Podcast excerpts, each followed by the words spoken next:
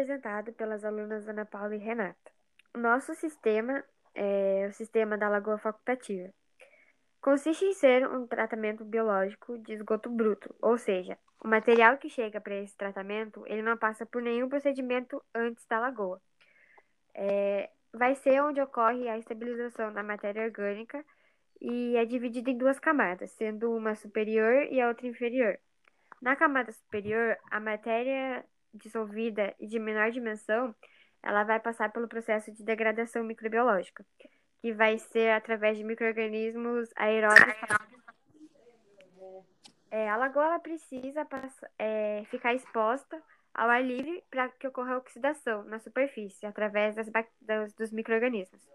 E, ao mesmo tempo, a lagoa precisa ter uma profundidade para não comprometer a degradação anaeróbia na parte inferior.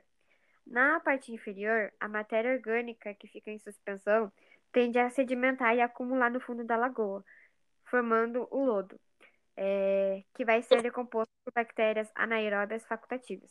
E o resto da matéria que não, não é degradada é considerada matéria inerte. No fim do processo, o esgoto está em melhores condições para passar para outro nível de tratamento. Uma das vantagens desse, desse, desse sistema é por ser um processo natural, que não precisa de máquinas e nem de energia elétrica, e é de fácil monitoramento. Se apresenta como uma das tecnologias mais simples e de baixo custo operacional em todo o mundo, principalmente em países em desenvolvimento onde o clima é tropical.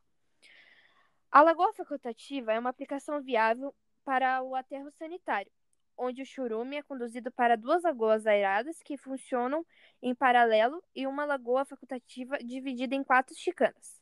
Logo após esse processo, o lodo passa para o tratamento da lagoa anaeróbia, que posteriormente irá melhorar a água.